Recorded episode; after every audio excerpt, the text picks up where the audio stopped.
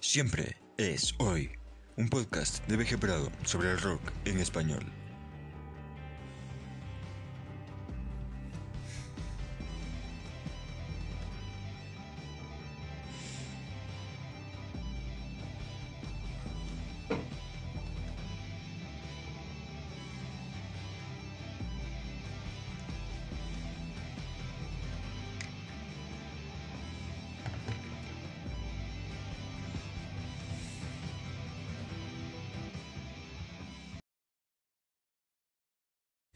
Saludos, aquí, BG Prado.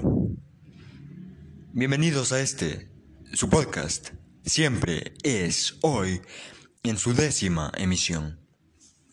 El día de hoy estaremos hablando de un personaje mítico y mágico del rock hispano, combinando el misticismo y la oscuridad con el virtuosismo de una voz magnífica, la estética magna y la magia del rock.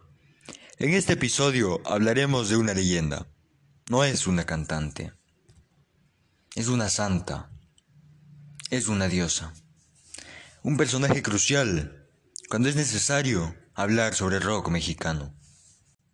Por eso, esto es Rita Guerrero y la leyenda de la Santa Satánica.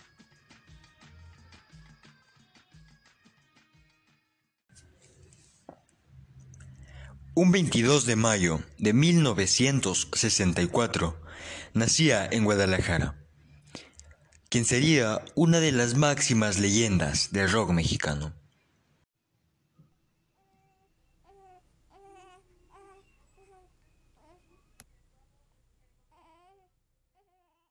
La menor de una extensa familia, pues tuvo, además de ella, 11 hermanos. En su casa contaba con mucho cariño además de un gran interés por las artes en general. El ambiente en su hogar era bastante artístico, pues su padre, quien inició su pasión por la música, era trompetista. Y allí, Rita empezó a interesarse por los distintos instrumentos musicales que formaban la orquesta en la cual tocaba su progenitor, quien enseñó a tocar la guitarra a su corta edad.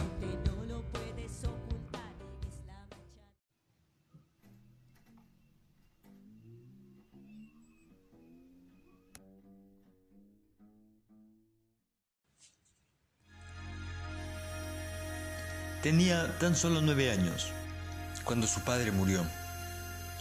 Y con la finalidad de continuar su voluntad, su madre le inscribió en el taller de música infantil de Bellas Artes.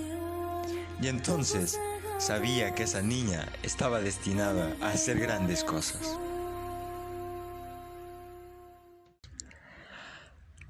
Una formación musical que continuó a lo largo de su vida y ya no solo en la música, sino en distintas ramas del arte.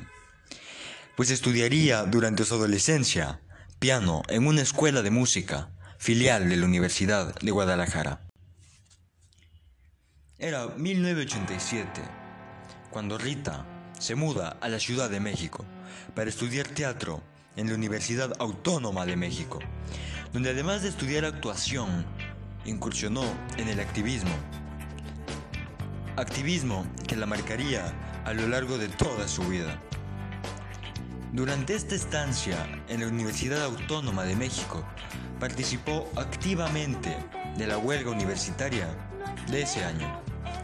Y es ahí, al calor de la huelga, donde inició su carrera musical, pues conoció al grupo de jazz Los Psicotrópicos de la misma universidad quienes apoyaban y participaban de la manifestación por medio de su música. Y ella se le sumó. Comenzaba entonces la leyenda de la diosa del infierno.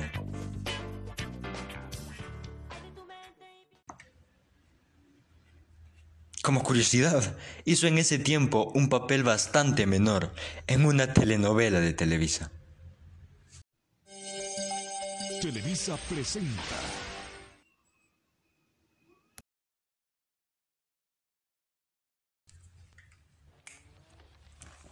En 1988, la banda Los Psicotrópicos con la cual ya había tocado durante la huelga universitaria, la invita a unírseles como la voz principal del grupo, sumando esa impronta rockera que marcaría la banda a ese estilo jazz que ya tenían. Además, claro, de un adicional que venía desde el barroco y la música virreinal, que sería también crucial en la carrera de Rita. Pero eso, más adelante. Escribiendo letras, con una lírica descrita como oscura por los integrantes del mismo, empiezan a tocar distintos eventos universitarios y es entonces cuando cambian su nombre al que todos conocemos, Santa Sabina, haciendo referencia y honor a María Sabina, curandera y chamana mazateca, quien se convirtió en una celebridad mundial tras la visita del investigador Watson para investigar los hongos y su uso tradicional y medicinal, en el cual María Sabina era una experta. Un personaje mítico en la cultura latinoamericana, a quien además el Tri dedicó un tema.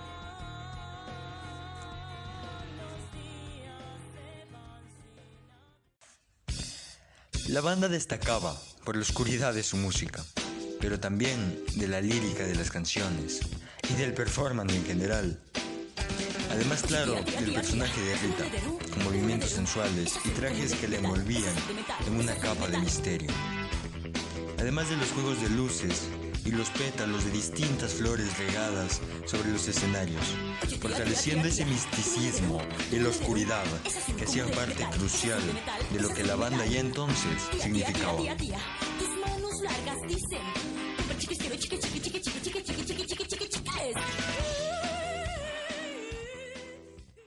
El sello Culebra Records, subsello de la disquera BMG, dirigido por Humberto Calderón, líder de la banda Neón, cuya finalidad era impulsar a los nuevos talentos del rock mexicano, y que además de Santa Sabina, grabó a Cuca, La Lupita, Tijuana No, La Castañeda, a Terciopelados de Colombia, El Mastuerzo, entre otras bandas, muy importantes de la época y del rock hispano en general.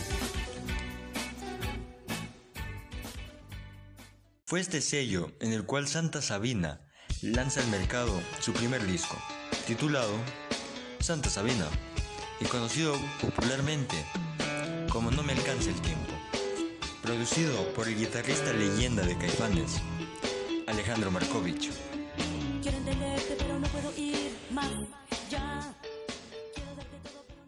Dos años después, 1994, Santa Sabina edita su segundo trabajo de estudio, titulado Símbolos, con un sonido progresivo por una parte y ligeramente más pesado por otra, donde empiezan los rumores de pactos con el diablo y adoración satánica. Pues esa oscuridad encarnada que representaba la banda, el misticismo y aquellos performances y sonido que evocaban indudablemente al barroco, Santa Sabina traía rumores sobre el satanismo que dado el éxito que estaban alcanzando, se esparcieron por todos lados. Esto por supuesto no parecía molestar a la banda en lo más mínimo, pues esto simplemente fortalecía no solo su éxito, sino la mística que existía detrás de la misma.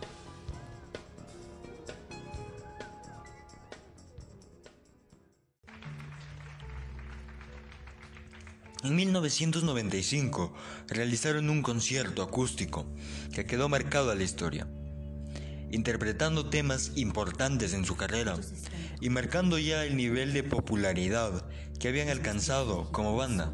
Este concierto además se lanzó como un álbum en vivo, que tuvo una buena acogida en el público.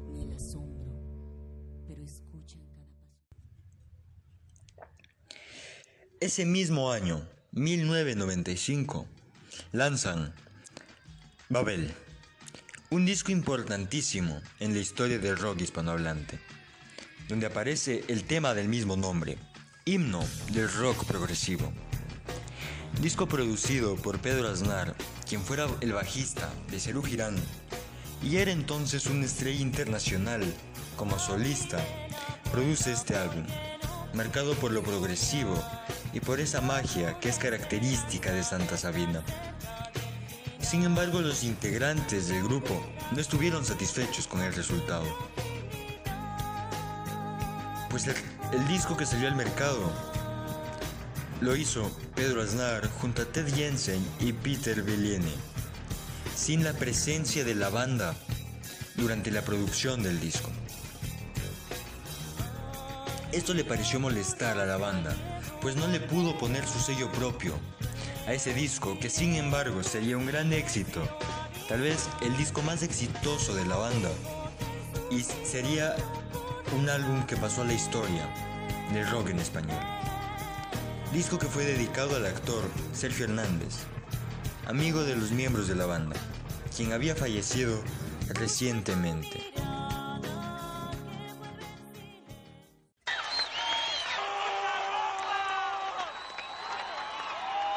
Continuando con ese activismo que la caracterizó, su banda inició el movimiento Serpiente sobre Ruedas, una serie de conciertos en apoyo al movimiento zapatista.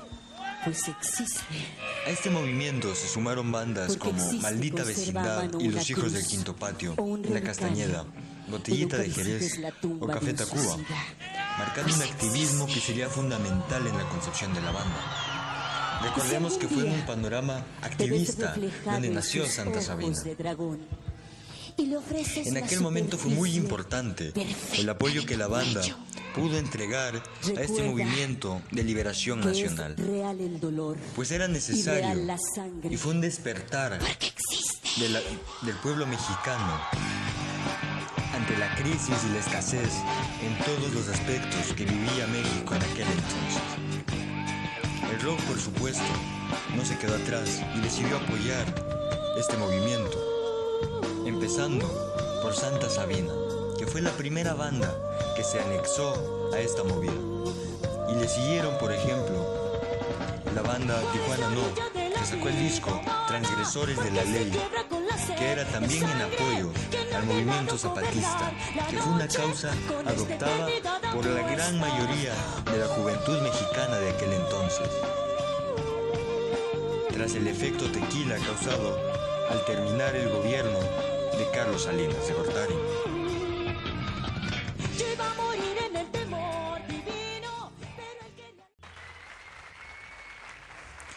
En 1997, Santa Sabina graba su MTV Unplugged en Miami, tocando temas icónicos de la banda y otros de distintos artistas, con un rock que tiene una influencia gótica superior a la que hasta entonces tenía la agrupación, añadiéndole más mística y oscuridad, obviamente por los instrumentos sinfónicos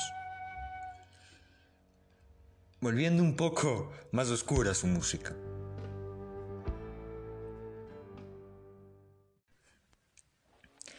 Mar Adentro, en la sangre, es el nombre del posterior disco de Santa Sabina, lanzado en el primer año de este siglo, el 2000, donde sin dejar de lado el misticismo que tenían, suavizan un poco la propuesta y dejan la oscuridad que tenía hasta el momento, aunque no del todo. Este disco cuenta además con la interpretación del tema Sueño con Serpientes de Silvio Rodríguez. Tema importante, interpretado también, entre otros, por Mercedes Sosa o Charlie García.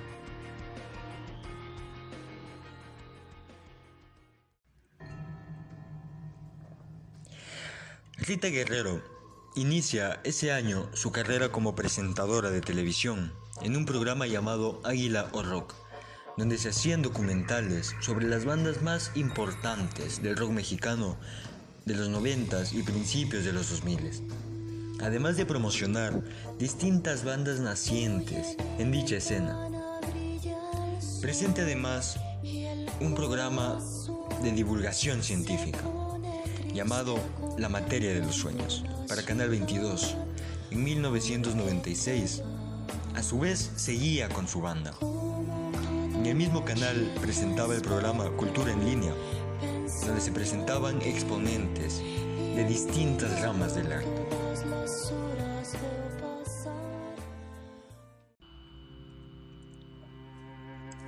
En 2003 lanzan de forma independiente el disco Espiral, tras haberse quedado sin un lugar de ensayo.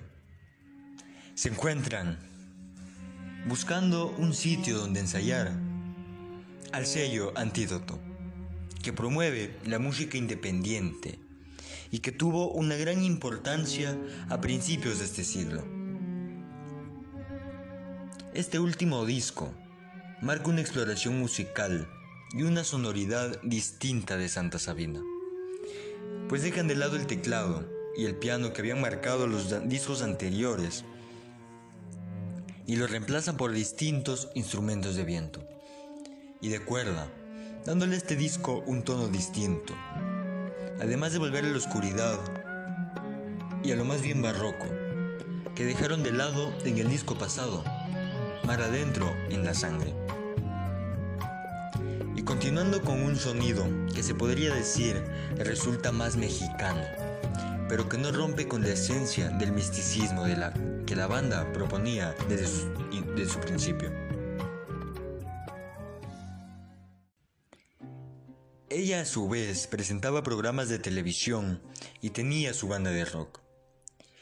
Pero al mismo tiempo compaginaba esto con una carrera teatral. Y a la vez tocaba música virreinal en su agrupación Ensamble Galileo, con una onda más bien sinfónica, como es obvio, y barroca, que ya se venía marcando con Santa Sabina, donde era un aditivo importante a su música que lo dotaba de oscuridad, además de misticismo y de algo que sonaba muy clásico, pero que aquí es el fundamento principal de la banda, pues era música virreinal, que es un movimiento que toma los aspectos de la música barroca que se tocaba en México en, los siglos anteriores, en especial en el siglo XVI y XVII.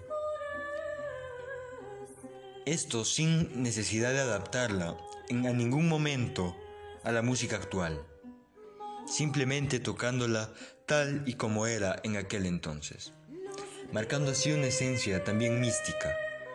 Los discos de Ensamble Galileo se fueron grabados en distintos lugares de adoración católicos tal como se hacía la música virreinal en los siglos pasados. Pero la cercanía de Rita Guerrero con esta música no termina ahí. Pues en 2009 monta un proyecto en ese estilo musical en la Universidad del Claustro de Sor Juana. Universidad que sería muy importante a lo largo de su carrera y de su vida en general. Pues allí ella empezó a dar clases de música, pero además tuvo varias presentaciones ahí, antes de eso incluso. Y con este grupo en el cual varios de sus integrantes eran estudiantes de Rita Guerrero, ella empezó ya a marcar una relación cercana con esta universidad del claustro de Sor Juana. Pero no sería solo en ese momento. Para eso aún falta.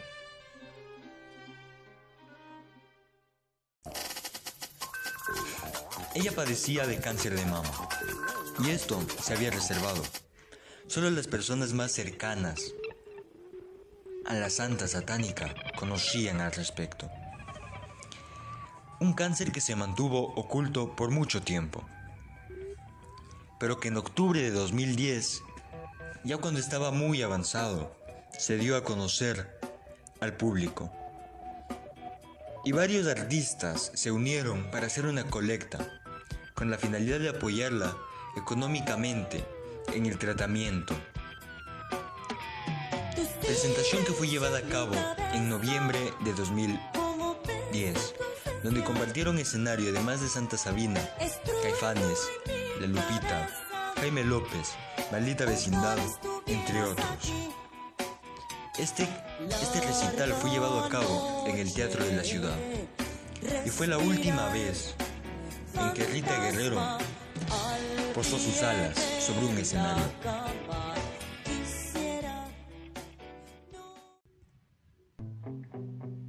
El 11 de marzo de 2011, tras luchar contra esta enfermedad durante ya varios años, la artista fallece a causa del ya muy avanzado cáncer de mama que padecía, con mucho más que dar, a la edad de 46 años, dejando un legado de magia y oscuridad en el corazón del rock hispano. Fue velada en el claustro de Sor Juana, lugar fundamental a lo largo de su vida. El legado de Rita Guerrero y su influencia en distintos músicos es innegable.